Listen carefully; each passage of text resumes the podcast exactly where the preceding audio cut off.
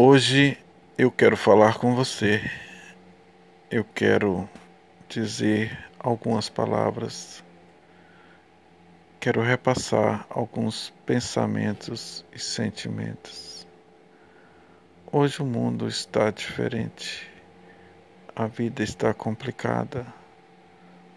Os nossos momentos estão em recolhimento.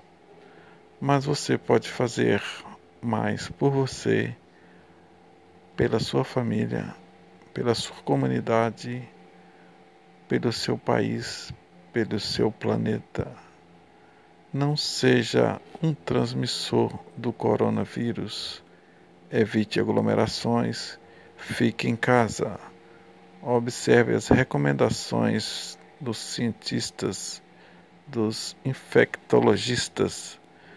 Não vá por fake news. Não duvide que a morte chega rápido. Você pode fazer muito. Você pode evitar. Evitar é o melhor negócio. No momento, isso é apenas uma guerra e ela terá fim e nós voltaremos a conviver novamente. Um abraço, fique em paz.